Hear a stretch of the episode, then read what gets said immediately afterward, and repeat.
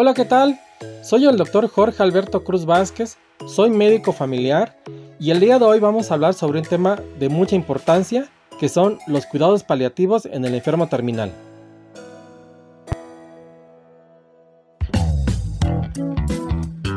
Bienvenidos a Health Radio, el podcast donde destacados expertos en diversos campos de la salud humana abordan los temas que más te preocupan y los que tienes curiosidad de conocer a fondo. Health Radio, el podcast de la salud.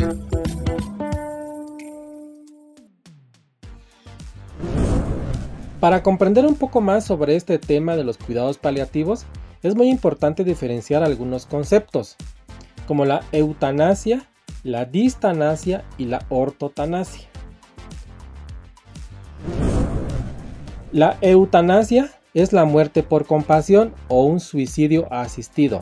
Prácticamente la eutanasia en nuestro país está estrictamente prohibida. La distanasia es la obstinación terapéutica, es tomar medidas desproporcionadas o inútiles con el objeto de alargar la vida en situación de agonía. Y la ortotanasia, que proviene del griego ortos, que significa recto y apegado a la razón, y tanatos, que significa muerte. Entonces, ortotanasia lo conocemos entonces como la muerte digna. Y es aquí donde entran los cuidados paliativos en un enfermo terminal. Para aplicar los cuidados paliativos es muy importante determinar si el paciente está en estado terminal. Entonces definimos al enfermo en estado terminal como el paciente que cursa con una enfermedad reconocida, irreversible, progresiva e incurable, que se encuentra en estado avanzado y que el pronóstico de vida sea menor a 6 meses.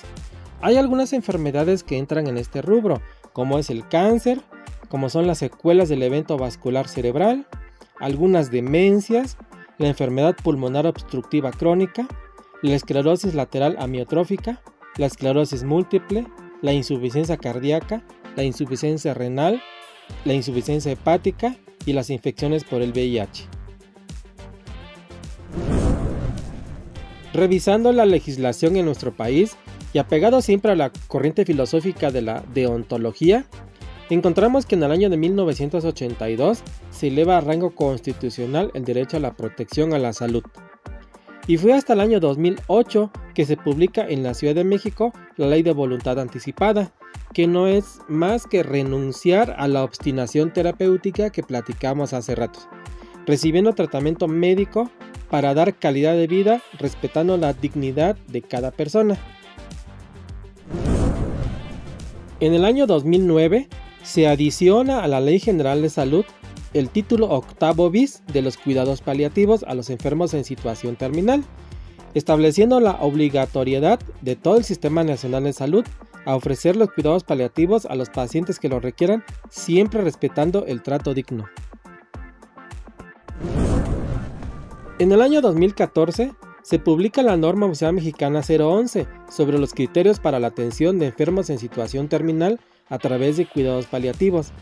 En esta norma considera cuatro ámbitos fundamentales para la atención médica a través de los cuidados paliativos, que son el hospitalario, el ambulatorio, el domiciliario y la atención de urgencias. En el año 2017 se publica la Guía de Práctica Clínica sobre Cuidados Paliativos en Pacientes Adultos.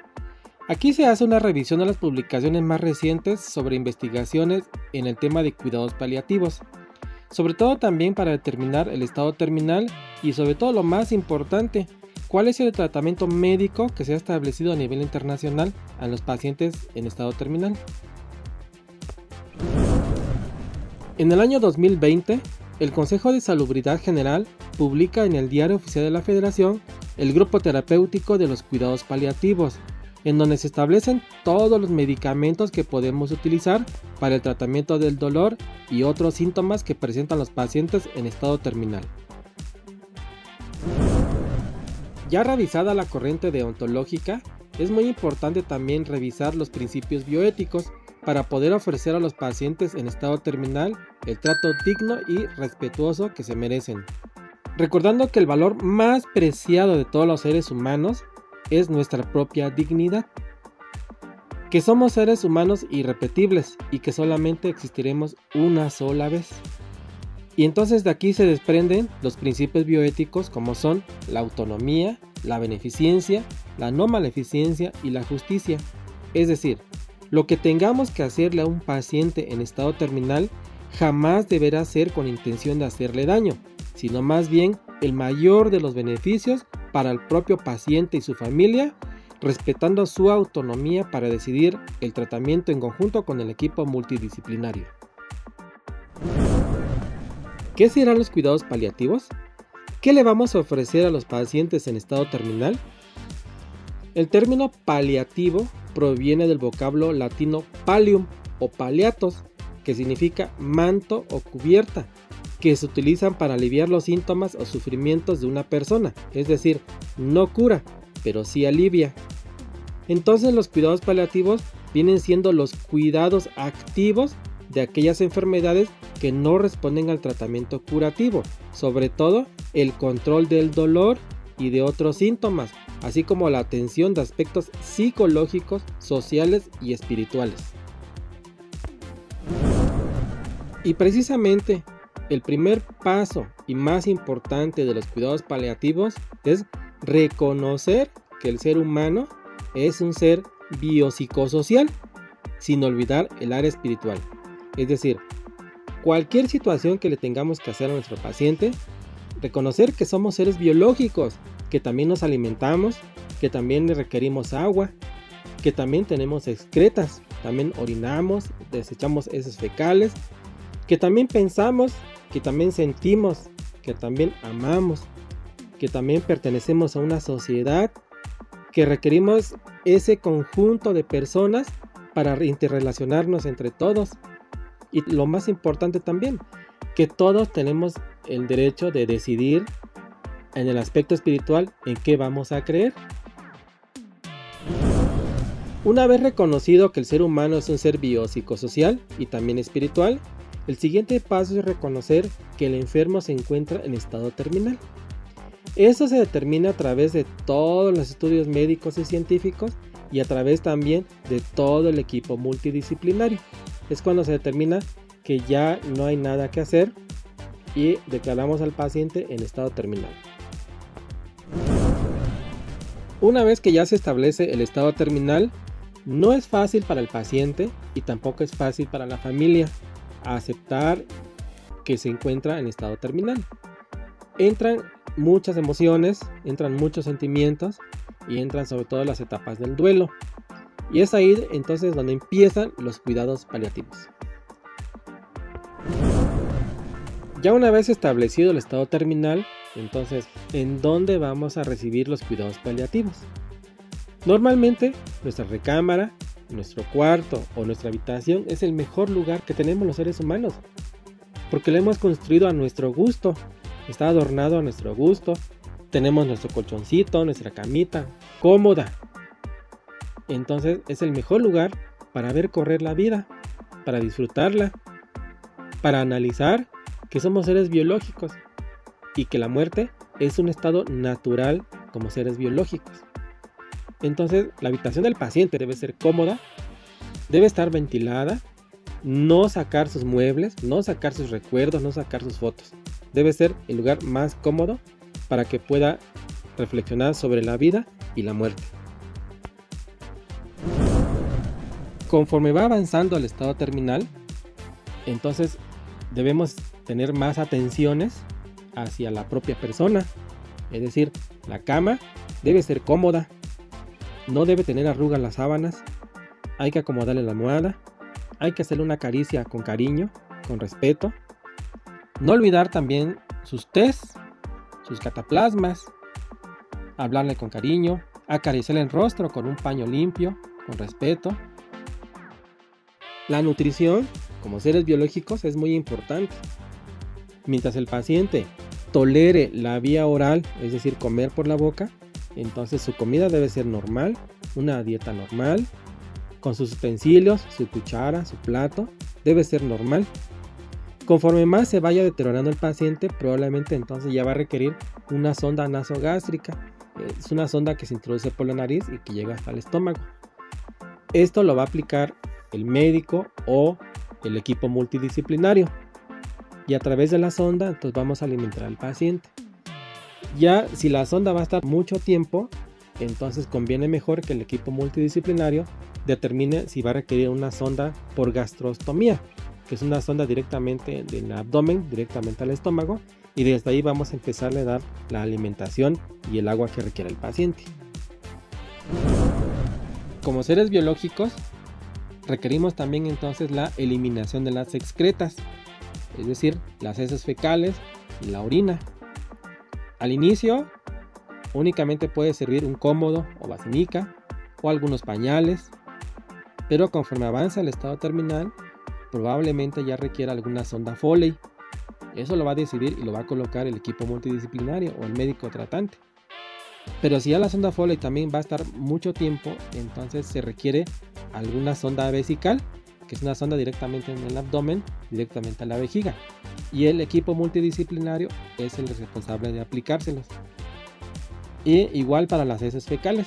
Si va avanzando, entonces ya a lo mejor se requiera una colonostomía, porque es más fácil el manejo de las excretas de esta forma.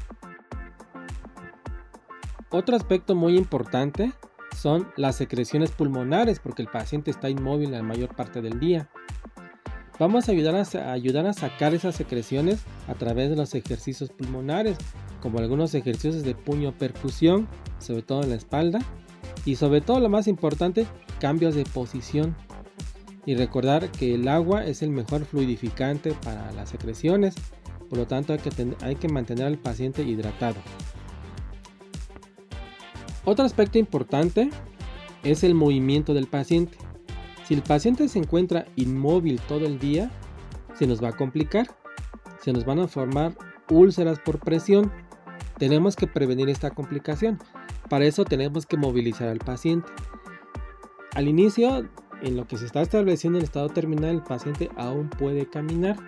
Es importante que le, ayudemos a levantarse de la cama y lo llevemos al baño.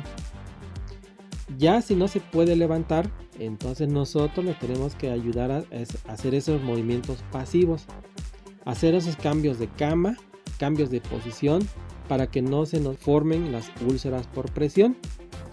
Ayudarse de algunos aditamentos como bastones, como algunos columpios, como algunos pasamanos para ayudarse a movilizar el paciente. Otro aspecto muy importante es el aseo personal. Los pacientes también requieren su propio aseo. Conforme se vaya estableciendo el estado terminal, va a ser muy difícil que ellos mismos se lo puedan hacer. Si se puede trasladar al baño, sería mucho mejor. Pero si ya no se puede levantar de la cama, entonces la limpieza va a ser con un trapo húmedo y tibio sobre toda la superficie de la piel. Recuerden que también les crece el cabello, entonces también requieren el corte del cabello, también requieren cepillarse los dientes. Y los varones también requieren cortarse el bigote y la barba. ¿Y por qué no? También requieren perfumarse. El aspecto más importante de los cuidados paliativos y está establecido bien en toda la legislación y en toda la bibliografía médica es el manejo del dolor. Si es cierto, el dolor es muy insoportable y es la piedra angular de los cuidados paliativos. Aquí el médico tratante o el equipo multidisciplinario es el que va a decidir cuál es el mejor de los tratamientos. Hay múltiples medicamentos que se pueden dar, que se pueden dar por vía oral, se pueden dar por, por la sonda, se puede dar por parches, por inyecciones o a nivel intravenoso pero si hay medicamentos para controlar el dolor. Va a depender de cada caso cuál es el mejor de los tratamientos. Y como el paciente también sufre de angustias y depresiones, entonces también podemos dar medicamentos antidepresivos, pero eso lo va a establecer el equipo multidisciplinario. Como hemos visto, los cuidados paliativos en nuestro país han ido creciendo en importancia en los últimos 15 años a la par de lo que establece la Organización Mundial de la Salud.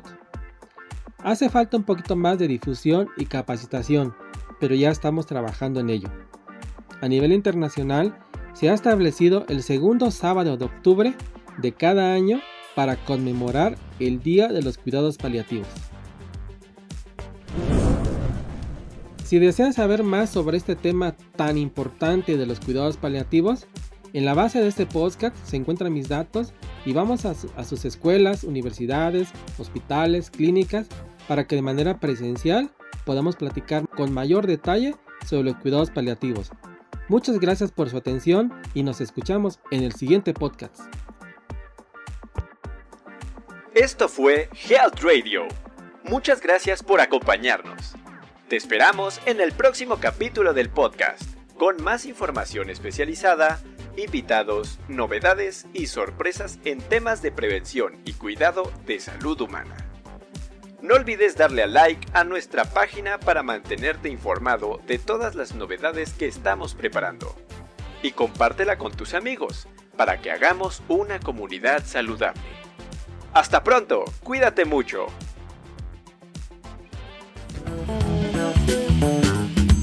Health Radio, el podcast de la salud.